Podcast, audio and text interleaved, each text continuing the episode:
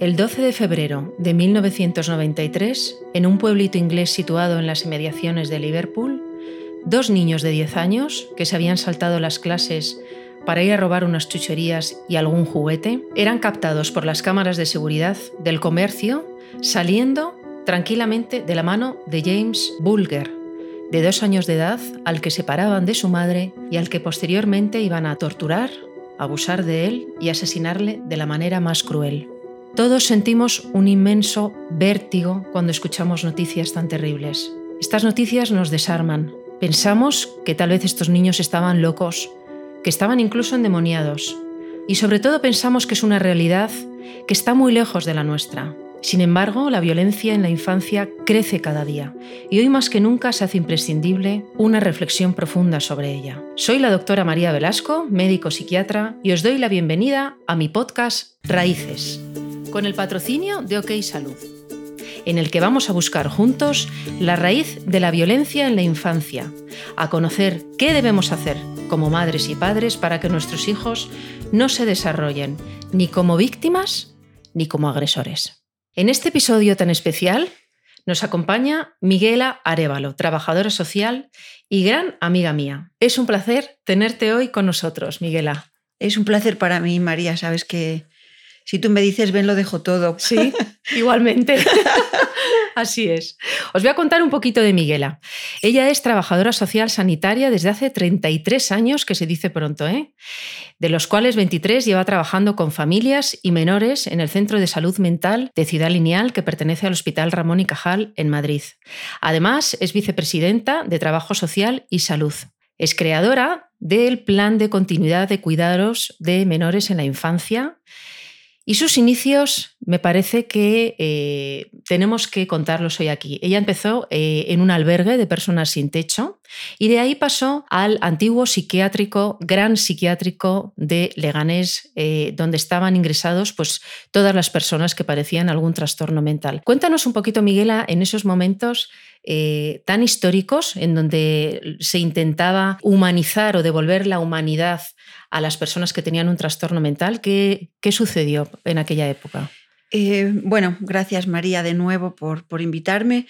Eh, bueno, eh, muy rápido intentaría decir por qué ahora trabajo en infancia, el, por qué llegué a, la infancia pasando por un recorrido desde un albergue de gente sin hogar, sin techo. ¿no?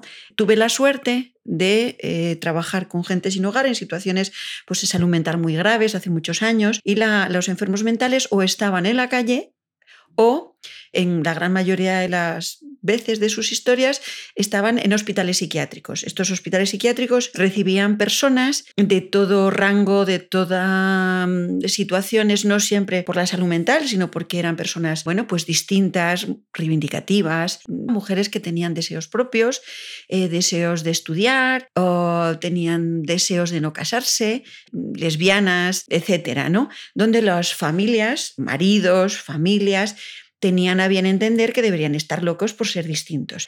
Eh, en plena dictadura, las mujeres que decían que no a los maridos podían ser víctimas de estos ingresos. Cuando yo llegué, pues contaba con 23, 24 añitos y me encontré en el momento de la famosa desinstitucionalización psiquiátrica. Se trataba de devolver a las personas a su entorno, al entorno mm, de la calle, al entorno donde tenían sus casas, a vidas compartidas en, la, en, en las comunidades. Se trataba de humanizar a las personas, de conseguir carnes de identidad. Yo hice carnes de identidad por orden de lista de 200 personas, recuperar pensiones, herencias, eh, recuperar vidas, sacamos a mucha gente a la calle, etc. Esta experiencia, que fue maravillosa, fue para mí las, del pilar fundamental, yo creo, de lo que, de lo, que, fue construido, ¿no? de lo que me ha construido como profesional. Eh, bueno, eh, yo salí del hospital donde trabajaba, ¿no? donde estaba ingresada, eh, después de una experiencia maravillosa, donde creí firmemente que los seres humanos son primero seres humanos y luego pueden tener patología o pueden ser enfermos. Pero no dejan de ser seres humanos. Pero son seres humanos que les pasan muchas cosas. Tuve la suerte después de aprobar una posición, empecé a trabajar en el Centro de Salud Mental de Ciudad Lineal eh, donde trabajaba con la infancia y con, la, y con las personas adultas. Trabajando con las personas adultas y después de mi experiencia del albergue del Hospital Psiquiátrico de Leganés eh, y lo que estaba viendo de diferentes edades, yo vi que las personas tenían las carteras vacías. ¿Qué significa eso? No tenían a nadie, no tenían eh, contactos, eh, vivían en soledad. La soledad para mí, para mi experiencia, es de las cosas más terribles que nos pueden pasar en la vida. La soledad de, eh, de, un adolescente, la soledad de la crianza, la soledad en general, ¿no? Y descubrí efectivamente que esa soledad inmensa en muchas ocasiones partía desde la infancia. Experiencias en la infancia que tenían que ver con familias con gran vulnerabilidad, con muertes prematuras, con abandonos en la o sea, comprendiste, comprendiste que lo que veías, la patología y las situaciones complicadas que veías en los adultos, se creaban en la infancia, ¿no? Se empezaban a, construir en la infancia. Efectivamente. Y por ahí pues me enamoré de la infancia, tuve la suerte de trabajar con, con nuestra maestra, la doctora Álvarez Builla, que fue para mí pues otro descubrimiento en mi vida y efectivamente empecé a entender que solo empezando a trabajar desde la infancia puedes corregir caminos que pueden producir patologías. No es que lo diga yo, lo dice la OMS, lo dicen multitud de estudios que justifican, ya innumerables, infinitos estudios que justifican que esto es así. Que si se trabaja con la, con la infancia, si haces una buena crianza, si acompañas y corriges situaciones de gran vulnerabilidad, mm, pues eh, puedes prevenir situaciones en la edad adulta. Pero fíjate, fíjate qué curioso, ¿no? Porque han salido nuevas leyes de protección de la infancia, ahora se reconoce la infancia como un proceso de la vida muy importante, los padres y las madres eh, leen mucho y se informan mucho para hacer una buena crianza, pero sin embargo estamos viendo cómo crece de manera exponencial, aparte del sufrimiento en la infancia y en la adolescencia la violencia, ¿no? En general y en todas sus expresiones. Y la violencia también en la infancia. Cuando yo he contado este caso que sucedió en Inglaterra tan terrible, seguro que a ti se te han venido casos no tan graves, evidentemente, pero casos que tenemos en, en la consulta todas las semanas. Si yo te digo ahora que desde mi punto de vista, un punto de vista que he ido creando contigo, porque trabajamos juntas desde hace muchísimo tiempo y porque toda esta sabiduría que, que tiene Miguel a mí me la ha transmitido, esta cercanía con todo lo que no es tanto el aspecto médico, psiquiátrico, sino todo lo social tan importante en el desarrollo de las personas. Si yo te dijera que todos nacemos psicópatas, o sea, sin empatía, y que nos educan para no serlo, ¿qué te parece a ti esta frase?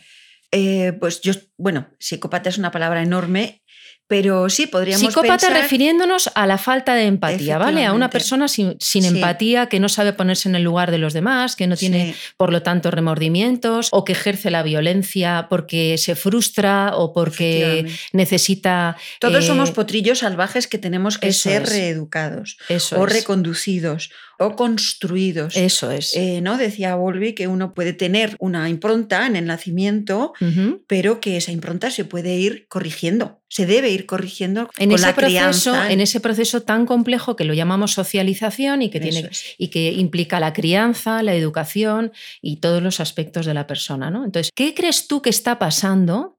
Vamos a intentar ir a la raíz ¿no? de la violencia, del aumento de la violencia en la infancia. ¿Qué crees tú que está pasando para que haya aumentado el grado de violencia y de la expresión de la violencia en la infancia. La violencia que se traduce en violencia sexual, en violencia en el colegio, en violencia contra uno mismo. Los adolescentes ahora se autoagreden y, se, ha, bueno, se ha duplicado los suicidios ¿no? en menores de edad, que es una agresión contra uno mismo. Vamos a buscar juntas un poco estas raíces ¿no? del aumento de la violencia. Bueno, nosotras trabajamos todos los días viendo cómo los padres están desconectados emocionalmente de los hijos. Tenemos sociedades que cada día que nos exigen más, mm, los padres estamos cada día más conectados a los móviles, desconectamos peor de los trabajos, una sociedad sobreexigida, los padres están sobrepasados por problemas, desbordados, desbordados donde tenemos unos horarios imposibles e infinitos. Y eso es como para que nos vale para todo. ¿No? No vale para todo, incluso antes de la pandemia. La pandemia no ha hecho nada más que apuntalar y acrecentar este tipo de. Sí, un problema. yo también opino lo mismo, un problema que estaba ahí, que estaba. Estaba ya latente. estaba latente y la pandemia lo ha acelerado. O sea, hubiera salido dentro de dos años, sí. pero ha acelerado un proceso que ya estaba ahí. Efectivamente, lo que ha hecho es, yo creo que prender la mecha más rápido. Porque ha habido una pseudo tranquilidad en cuanto a que la seguridad que se tenían en los padres cuando los niños están dentro de casa, eh, dice, bueno, están en mi casa, nada puede pasar. Y resulta que hemos dejado o estamos dejando ya desde hace mucho tiempo en manos de niños un instrumento tan peligroso como puede ser un móvil o como puede ser pantallas, donde eh, la fuente de información puede ser desinformación, hay problemas gravísimos porque se nos cuelan una película pornográfica o una imagen pornográfica y eso está mucho más que sabido. Todavía, eh, bueno, si nos metemos en cómo legislar esto, estamos todavía lejos. El tema es que a través, ocurriendo? claro, el tema es una de las causas que a través de Internet Nuestros menores cada vez a más pronta edad consumen violencia, sea violencia pornográfica, sea violencia porque ven vídeos que parecen graciosos y que son agresiones a otros, porque colgar un vídeo en donde tú estás haciendo un acto violento te da más likes, ¿no? Y entonces al final la violencia se normaliza y construye también la identidad de los menores. La violencia, una violencia que tenemos que saber que es innata al ser humano, o sea, la ira, la rabia, emociones que puede haber detrás de un acto de, de violencia, también una satisfacción personal, ¿no? Es una acto que tenemos que enseñar a nuestros hijos, son unas emociones y unas ideas que tenemos que enseñar de manera activa a nuestros hijos a resolver de otra manera. ¿no? Entonces, a mí me gustaría hablar de ¿Qué le pasa a estos padres y madres? ¿no? Hemos hablado de que están más exigidos, que están más desconectados porque están como a otras cosas. Yo creo que se tiene la idea de que nuestros hijos crecen solos, o sea, porque les veamos crecer y que aprueban las asignaturas y que salen con los amigos, como que están adaptados, por así decirlo, creemos que ya está hecho, ¿no? Y estamos ayudando a construir personas. Mm.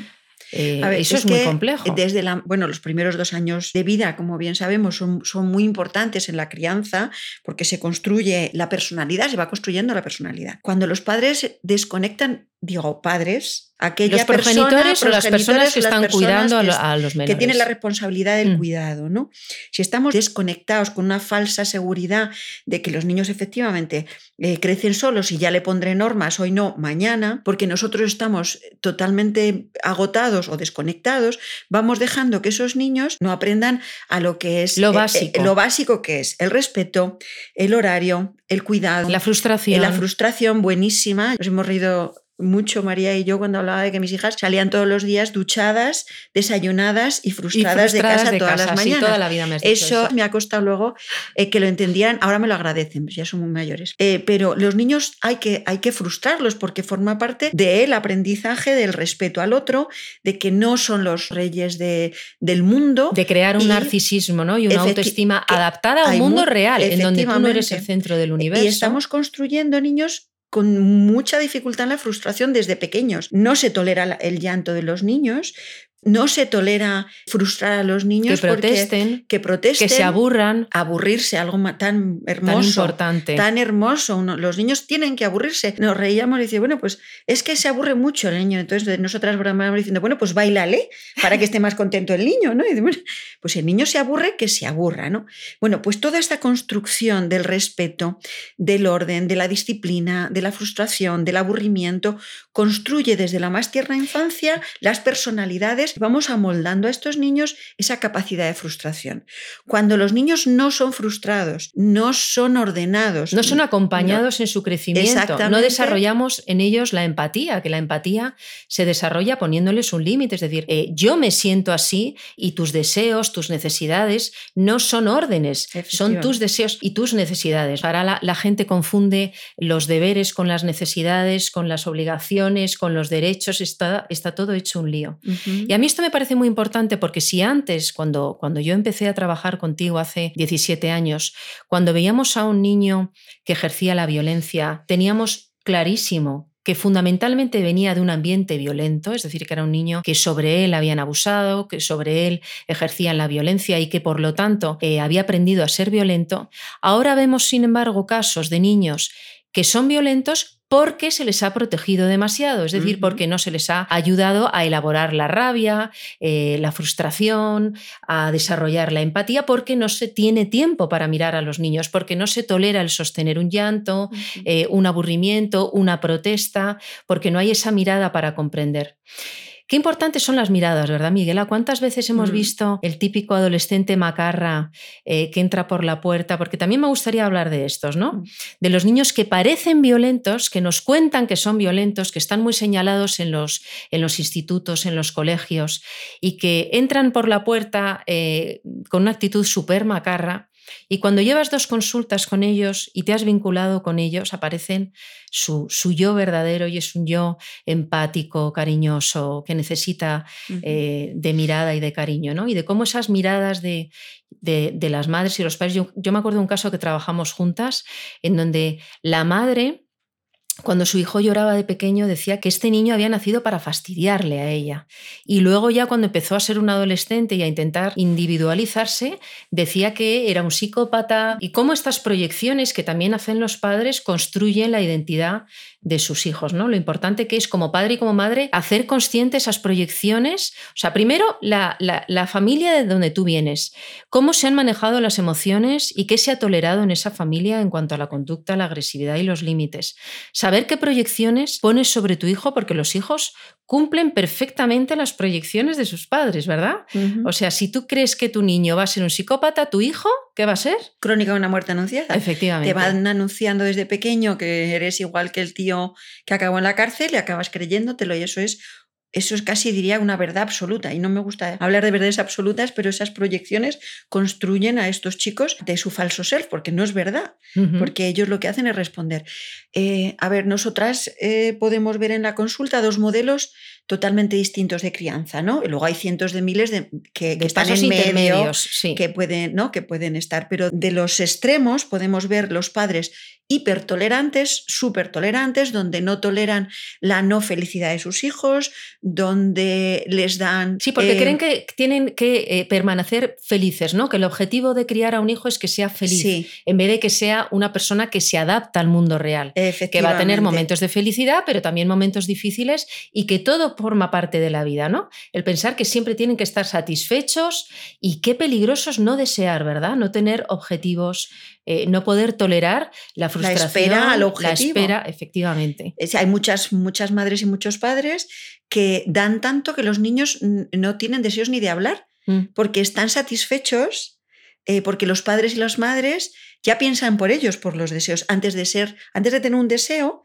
ya le han cubierto ese deseo. Las últimas máquinas, los últimos juegos, etcétera, ¿no?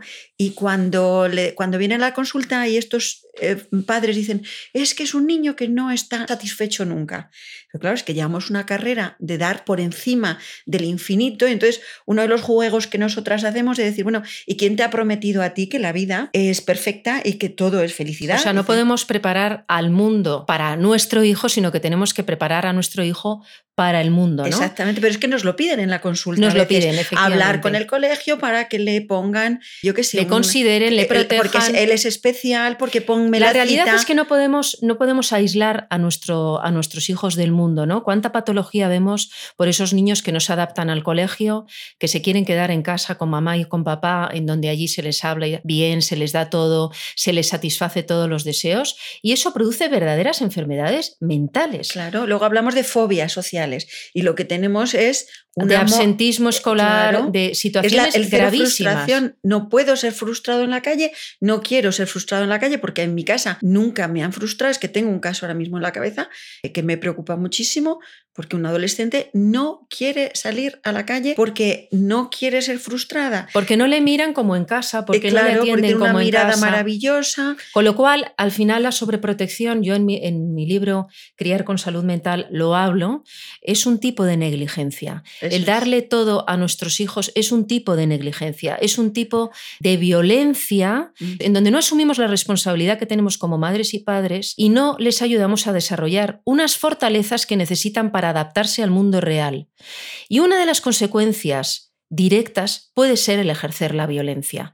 Si yo no consigo que tú compañero de clase, hagas lo que yo quiero, te voy a forzar a que lo hagas, te voy a someter, eh, voy a ejercer la violencia sobre ti y voy a hacer una escalada hasta pegarte, extorsionarte, etc. Y además, cuando yo llegué a mi casa cuando abran un expediente de acoso escolar y se lo cuenten a mis padres, mis padres me van a proteger, me van a decir que es que yo soy el pobrecito, el desgraciado, y vienen a la consulta, ¿no? Diciendo, fíjate cómo es el mundo de injusto. Que, la calidad de víctima, la, víctima y victimizan al agresor. Y eso es lo que estamos viendo. Mira, estoy teniendo, tengo en la cabeza ahora mismo una criatura de cinco años eh, que acaban de derivar, eh, un niño que muerde un niño que es muy listo, muy inteligente y muerde a los profesores, muerde a los niños, no tiene ningún retraso y tampoco quiere aprender. E, y está en la frustración cero. En el cole es cero frustración superlativa, quiero decir. No puede tolerar un no. ¿Cómo ha conseguido durante cinco años a salirse con la suya? Pues a poquitos desde casa, ha ido ganando, ganando, con tablet, con desconexión emocional, dándolo todo al niño para que me deje seguir trabajando, porque trabajo mucho, porque es una madre que está sola con la crianza, etc. Y llega al colegio y tiene cero capacidad de frustración. Un no de, adaptación, de adaptación, porque de socialización. exactamente, no puede estar en el mismo lugar que los, una jerarquía. Claro, los niños iguales no los tolera, él tiene que estar por encima de los niños, de sus iguales. El no de un profesor es una agresión hacia su persona. Entonces, así se construye un adolescente de 14 años o de 10 eh, violento porque se va construyendo. el tema es que es eso, ¿no? Que tendríamos súper querido. Este niño está súper querido, no es un niño que tendríamos que dejar claro que las cosas se construyen día a día, ¿no? Que la crianza es una inversión que da sus frutos, es verdad que tarde, que es, es, una época complicada para las madres y para los padres, pero que cuando ya estamos en la adolescencia o, en la pubertad y nos encontramos con una situación difícil, todo eso tiene una historia previa, es decir, los asesinos de James Bulger tenían una historia, había un porqué, mm. y esos porqués casi siempre son evitables, son modificables. Muy pocas veces son cosas que, es que incluso los trastornos mentales más graves que tienen una parte genética, tienen una parte ambiental que modifica la expresión de esos genes. Es lo que ahora en, la ciencia se llama la epigenética, ¿no? Cómo la expresión de los genes se modula, es decir, los genes se activan o no se activan en función de lo que está pasando a nuestro alrededor y cómo lo que está pasando a nuestro alrededor a su vez modula esos genes. Entonces, podemos tener una carga genética muy importante de trastornos mentales en la familia, pero si estamos en un buen ambiente social, en un buen ambiente familiar, en un buen ambiente escolar, esos trastornos no se van a expresar o se van a expresar con muchísima menos fuerza. Con lo cual, todo nos lo jugamos en, lo, en la crianza, en la relación, en el vínculo, en la mirada, en cómo vamos ayudando a nuestros hijos en esa balanza a construirse en fortalezas eh, y, en, y en capacidad de adaptación, ¿no? Eh, nosotros vemos en la consulta permanentemente cómo trabajando en red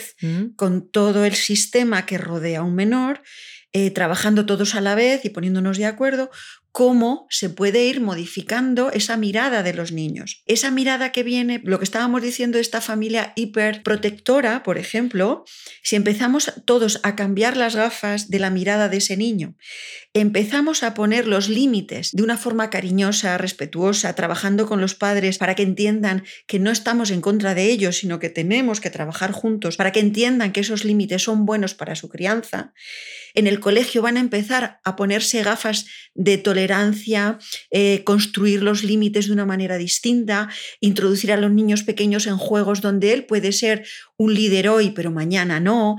Eh, donde vaya a hacer actividades por la tarde y este niño que lo consigue todo a base de pataletas, podemos estar en ese juego donde estamos todos trabajando en red, modificando pequeñas cosas de voy a mirarte y te voy a mirar 10 minutos, pero luego voy a tener que mirar a otro amigo tuyo.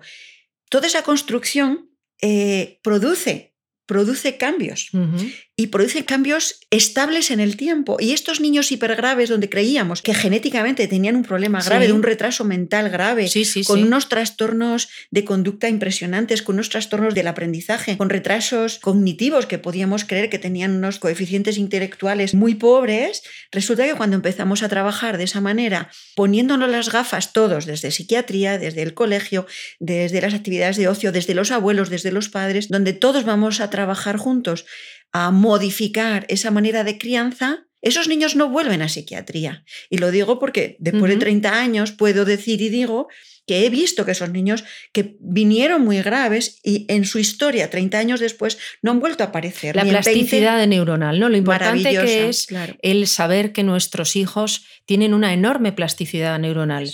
La parte negativa o, la mala noticia de esto es que esa plasticidad neuronal hace que todo lo que pasa a su alrededor les construye, les modifica, les cambia, les, les, va diciendo quiénes son, pero también que cuando cambiamos cosas de ese entorno, también logramos reconducir las cosas. Yo me estoy acordando también, porque no, no todos los casos de violencia tienen que ver con la sobreprotección. Ahora mismo creo que sí, es decir, creo que ahora mismo el despunte de la violencia tiene que ver con la sobreprotección y con la falta a la vez de mirada, ¿no? de, de un vínculo real, íntimo y en donde conoces al otro, pero también hay veces que los padres y las madres no están bien, que tienen una depresión, que tienen situaciones difíciles, que ellos mismos viven una situación de violencia.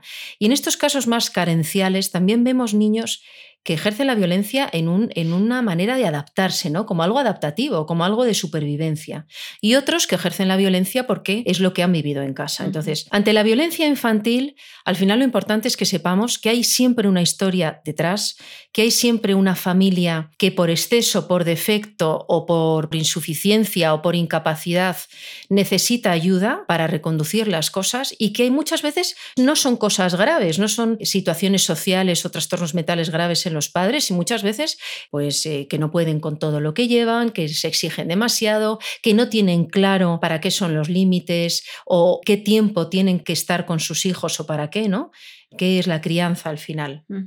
Vamos ahora a pasar a construir nuevas raíces, ¿no? Es decir, a qué puede alimentar todas estas pequeñas cosas cotidianas que van a ayudar a nuestros hijos a crecer sin ser agresores, sin ejercer la violencia, sino a poder resolver los conflictos de la vida de una manera saludable, poder elaborar sus emociones reconociéndolas, pero de una manera saludable y conseguir así estar adaptados a una sociedad en la que tenemos que poder vivir, tenemos que poder establecer relaciones con los demás, tener un trabajo, ser independientes, autónomos, ¿no? ¿Qué cosas son muy, muy importantes que tengamos en la cabeza como madres y como padres y como sociedad que hay que dar a los hijos? Una de las cosas que tú siempre has dicho muy importantes es la red, ¿no? Lo que da la escuela. ¿Por qué es tan importante que los niños vayan al colegio? ¿Qué ven en los demás?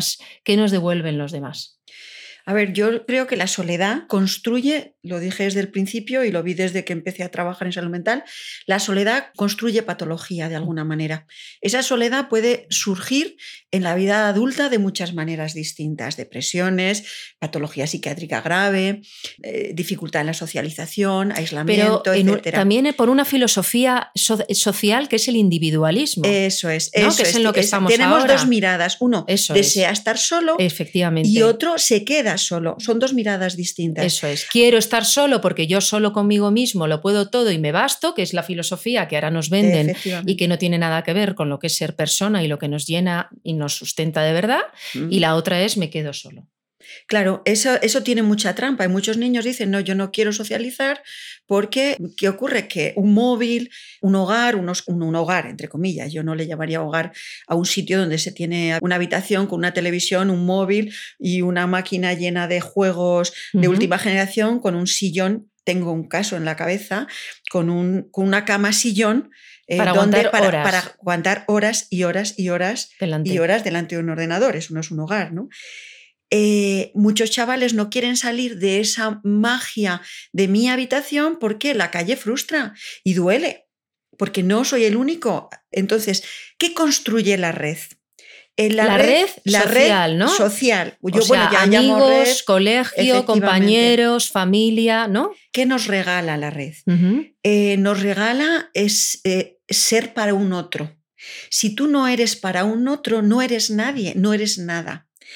Si tú, la mirada de tus padres, no tienes una mirada que te regale una identidad, un amor, un respeto suficiente, que decía Winnicott, ¿no? Mm. Suficientemente bueno, desapareces como ser humano y eso es un dolor infinito. Me recuerda muchísimo a lo que nos dicen los adolescentes que sienten cuando han cumplido y saciado su individualidad, eh, su narcisismo y no sienten nada, porque no, no son para los demás, porque no pueden mostrarse tampoco para los demás como realmente son, ¿no? Se muestran con filtros, con engaños. Entonces, cuando tú no eres de verdad para alguien, cuando no tienes una mirada de alguien que te conoce de verdad, No existes, o sea, no, no tienes Nada ese sustituye sentido. un abrazo. Mm. Un- un- una pantalla no sustituye un abrazo, no sustituye un beso, no sustituye a una mirada eh, de respeto o de cariño o de odio o de rabia, eh, con una mirada real de ojos, ¿no? De mirarse a los ojos.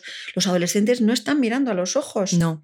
esquivan, tienen flequillos enormes que tapan sus ojos, porque no toleran la fuerza brutal que tiene una mirada. La devolución de una persona, fíjate que ahora ya no soportan llamar por teléfono, prefieren los audios de WhatsApp porque ellos pueden escuchar el audio cuando quieren, pensar que van a contestar, pero no se exponen a la respuesta del otro. Claro. Y entonces es una son falsas relaciones. Falsas relaciones eh, comiendo en un restaurante con tus padres o en casa cenando con tres pantallas. Eso no es una relación con- de una construcción de red de verdad. Ir al colegio y aislarse en el patio con un teléfono móvil eh, no es construir una red de socialización eh, sana. Los niños no están jugando, no hacen deporte, no se mueven, no toleran el empujón del otro, no toleran la mínima insatisfacción de la, del Todo eso imagínate inmediato. cómo, cómo, Eso se cómo afecta todos los a la días. violencia. Es decir, Claro. somos violentos, o sea, la violencia es una acción que el ser humano puede hacer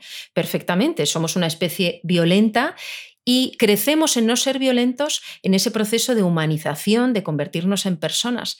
Pero claro, todo esto que estamos diciendo, que lo que nos humaniza es la relación con el otro, la relación de verdad con un otro, que nos frustra, que nos mira, que nos dice que no, que nos dice hasta aquí, que nos dice no me gusta lo que me dices, si me gusta, pues ahora no me apetece, pues ahora sí.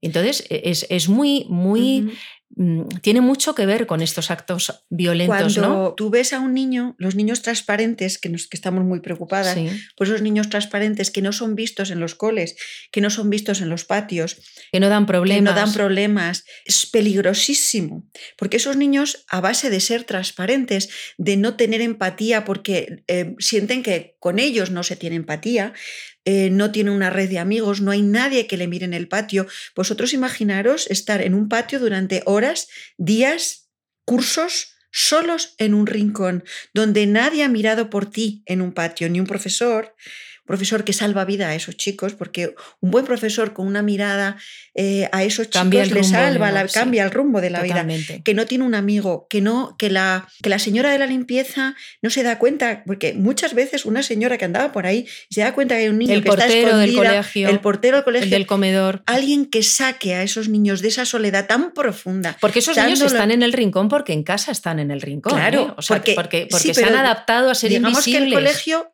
podría ser una oportunidad, la gran oportunidad de tener otros valores, otros objetos. De, bueno, hablo de objetos, alguien que te mire. Si tus padres no te han mirado, pero tú tienes un profesor que mira por ti, tienes un amigo que mira por ti. ya tienes- cuestiona, ya te hace cuestionar es que esa mirada que te, que te devuelven en casa no es la única, que tú también Eso puedes es. ser más cosas. ¿no? Eso es. Resulta que tú no eres ese agresivo. Cuando nos vienen en la consulta, nuestras miradas. diciendo, Con el bueno, adolescente este macarra. ¿no? Estos que hablábamos. macarras que no te miran, que se enfadan, que se quieren. Que todo les parece que todo fatal. les parece. Entonces hablas como si no estuviesen allí y de repente te van escuchando por fin porque tú defiendes a esos chicos diciendo, pero ¿por qué estás tan enfadado? ¿Pero qué te han hecho? ¿Qué te ha hecho el mundo? ¿Cuántas horas pasas? Pregunta del millón, ¿cuántas horas pasas con el teléfono en la mano? Y empezamos a transformar, a ver cómo se van levantando de la silla, se apartan el flequillo de la cara, empezamos a decir, tío, yo confío en ti. ¿Por qué están enfadados? ¿Por qué estás enfadado? Déjame que te ayudemos, tu doctora, en el cole, que hagamos esa red que intentamos conocer esa red que te está haciendo tanto daño. Y se ponen a llorar y lloran en la consulta y son niños olvidados o niños no mirados o niños eh, que no tienen esa red tan maravillosa que salva la vida. Esas redes de los colegios, esas redes de los profes. Uno de los niños del caso, uno de los niños que asesinó a James Bullner, era un niño olvidado. Pero claro, para tener una red, mm. tus padres te tienen que poder educar en adaptarte a la red, porque claro, si no estás excluido de la red, o estás excluido porque eres invisible y porque crees que no mereces nada, o estás excluido porque ejerces la violencia, porque te frustran demasiado, cuando alguien pasa o te quita un boli, eh, montas un lío porque todo lo tuyo es tuyo y no soportas ni toleras a los demás. Entonces, claro, todo es un proceso que se va complejizando, ¿no? Pero que parte desde casa. Pero lo que tenemos que tener claro es que la infancia es una oportunidad y la adolescencia también. Es decir, que en cualquier momento, aunque las cosas vayan mal, las podemos reconducir. Que los niños que son violentos y ejercen la violencia lo hacen porque les faltan cosas importantes, porque tienen motivos para ejercer esa violencia y que en casa en la relación que establecemos con nuestros hijos empieza todo. No podemos responsabilizar a nuestros hijos de nuestras carencias tendremos que poder asumir que tenemos una responsabilidad con ellos en la crianza, porque somos sus madres y sus padres. Y aunque esta palabra no está para nada de moda, la palabra responsabilidad es muy importante. O sea, criar no es mimar, no es darlo todo, es responsabilizarte y aceptar que tienes que ayudar a construir muchas cosas en nuestros hijos que están ahí, pero que se tienen que desarrollar como la empatía, como la tolerancia a la frustración, como la capacidad para socializar y tolerar a los demás. Todas estas cosas son muy importantes, ¿no? En la infancia siempre hay opciones, pero tenemos que poder mirar a los niños como personas en desarrollo que necesitan cosas y necesitan en positivo cosas que hay que darle y necesitan que no les demos cosas, o sea, que les ayudemos a no tener determinadas cosas, ¿no? Si nosotras decimos que es más más educativo decir muchos no es que muchos sí es. Entonces hay un repertorio por ahí, ¿no? Que además lo puedes encontrar en internet, de por qué decir no, un decálogo de decir no a tus hijos, ¿no? Lo que nos falta es tiempo para educar, tenemos que educar, alguien tiene que estar en casa para mirar a nuestros hijos, para educar a nuestros hijos, que haya calidad, además, en esa mirada y en ese cuidado. Necesitamos tiempo para estar en casa, tiempo para estar con nuestros hijos, eh, tiempo para decir no a cambio de algo. Tú no puedes sin decir sin culpa, porque si digo no, pero no estoy casi nada en casa, o estoy muy liada, o no puedo ver a mi hijo porque estoy pensando en mil cosas. O abandonas un no por un no. O sea, es que tú tienes que decir un no a cambio de algo. Eh, no puedes jugar todo el rato porque vamos a cenar y vamos a mirarnos. Yo eh, no puedes tener la última generación de, de videojuegos porque ahora toca la época de exámenes y yo voy a estar contigo para intentar no ocupar tu lugar en el aprendizaje. No hay que sustituir a los niños en el aprendizaje. No tenemos que hacerles los, los deberes los papás a los niños. No.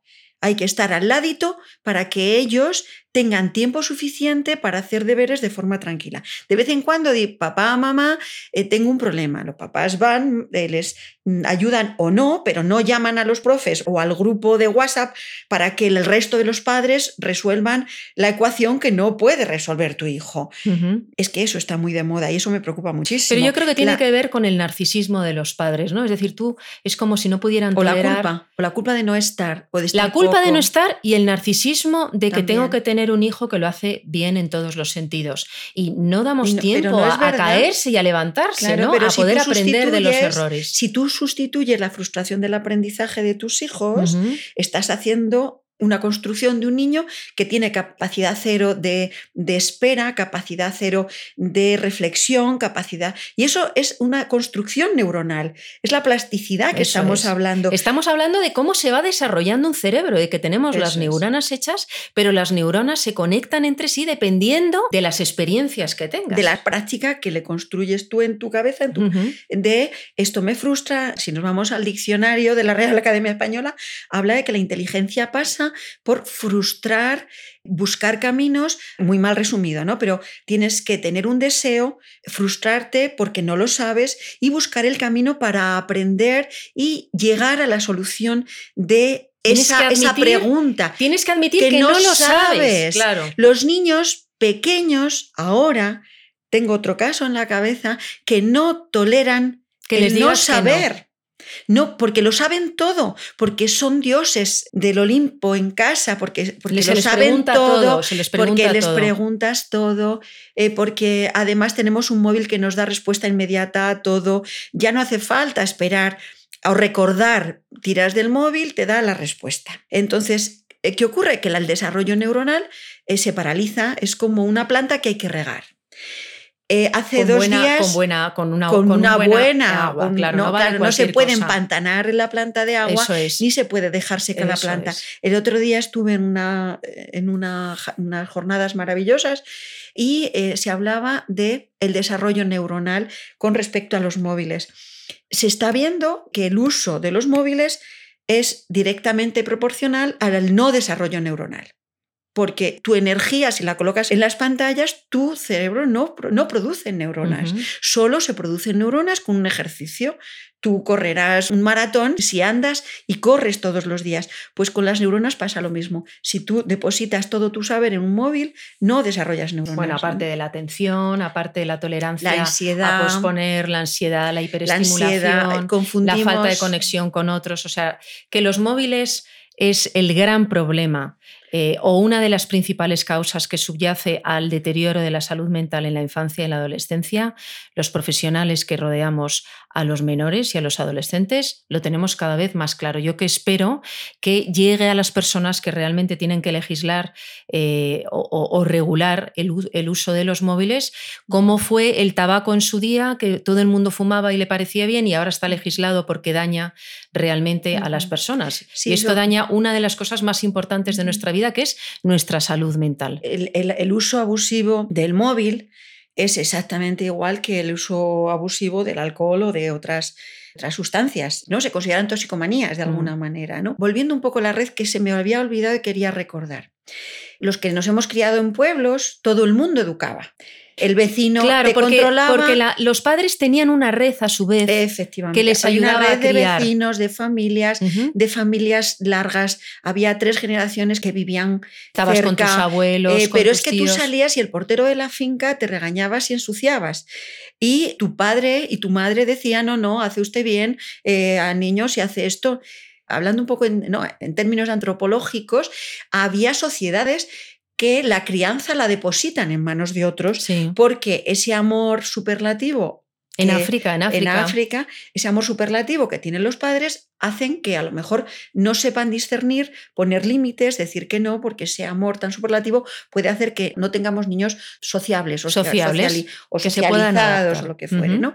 Si estamos abandonando la socialización, si no tenemos una red de cuidado suficientemente saludable y buena, si los niños cada vez están más aislados en manos de padres que tienen poco tiempo, el poco tiempo que tienen no es de calidad, en manos de aparatos que Les muestran unas realidades que, que- aumenta que- que- eh, su intolerancia a la frustración, que aumenta la es. normalización de la violencia. que les despersonalizan, deshumaniza. deshumanizan. Sí. Estamos creciendo con niños que si tú juegas con 10 años, o 7, 8, 9, 10 años, juegos solos durante horas, donde se mata cada día de forma más, más, realista. más realista, con esos dibujos tan realistas, Cualquier estímulo a nivel cerebral eh, Te eh, deshumaniza. se- no, los estímulos el cerebro los normaliza. Llega un momento en que ya no los ve, ya no son estímulos, ya no te llaman la atención. Y con la violencia pasa lo mismo, que hemos hablado de niños que viven en un ambiente violento, pero a lo mejor hay niños que se pasan el día metidos en internet consumiendo violencia o en unos videojuegos que son muy violentos. Al final lo que estamos hablando es que la violencia en la infancia tiene un origen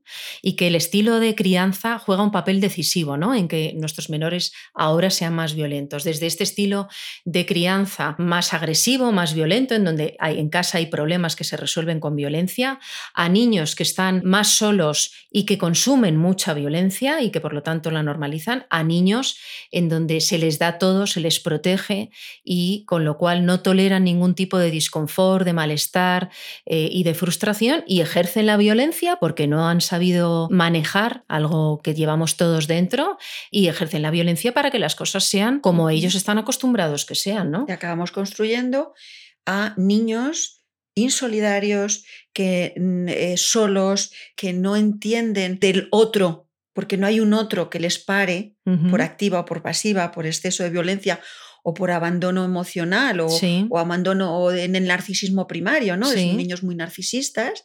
Y construimos eh, pequeños niños no me gusta la palabra psicópata, pero sí son niños que no tienen empatía.